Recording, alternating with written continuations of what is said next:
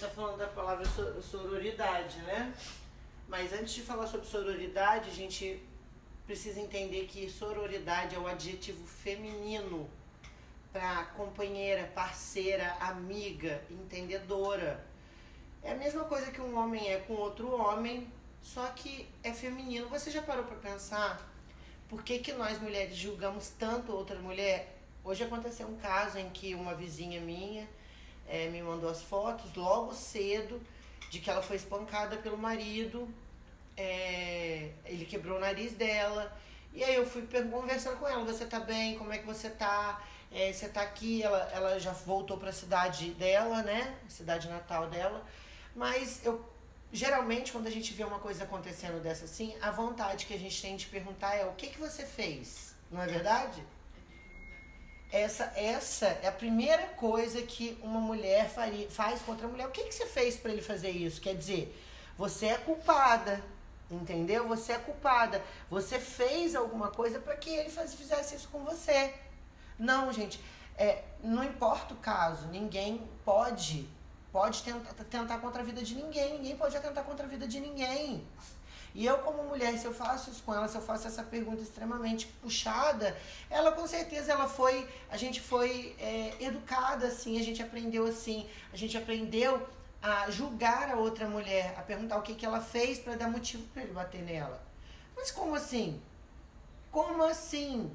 Entendeu? Eu quero saber como ela está. É, você pode escutar o problema dela, mas se você se pegar é, julgando, ah, mas ela fez isso.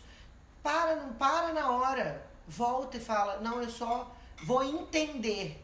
Entendeu? Você vai só escutar a história e você vai entender. Faça no máximo para você cancelar esse julgamento que você faz, que a gente tende a fazer, que nós tendemos a fazer quando, se, quando o assunto é outra mulher. Aconteceu um caso agora em, em Brasília, saiu no jornal esse caso, em Brasília, onde umas mães, uma mulher de um condomínio é, usava short de ginástica, né? E as mães do condomínio ficaram extremamente irritadas com isso, enciumadas. Por quê? Por causa, porque elas se sentiram ameaçadas. De alguma maneira, essas mulheres se sentiram ameaçadas, porque via a mulher passando de shortinho. O que, que elas pensavam? Ah, vai, é, meu marido, um pobre coitado do meu marido vai ser, vai ser instigado? É isso que elas pensavam? Da onde foi que elas tiraram toda essa insegurança? De onde foi que essas mulheres tiraram tanta insegurança? De novo, mãe, avó, bisavó, tataravó. Nós fomos educadas assim, nós aprendemos assim, nós criamos essa crença que outra mulher é perigo pra gente, quanto é mentira.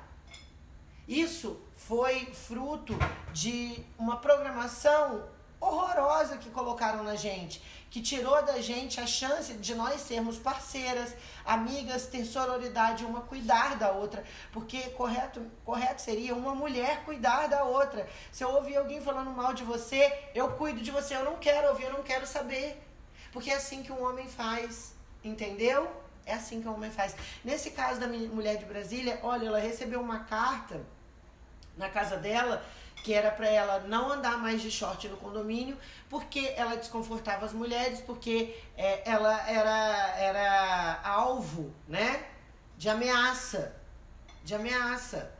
Então as mulheres. E assim, ela, eles escreveram a carta que ela não podia mais andar de shortinho, assinado mães do condomínio. Onde essas mulheres perderam totalmente o caráter, porque para mim é um caráter.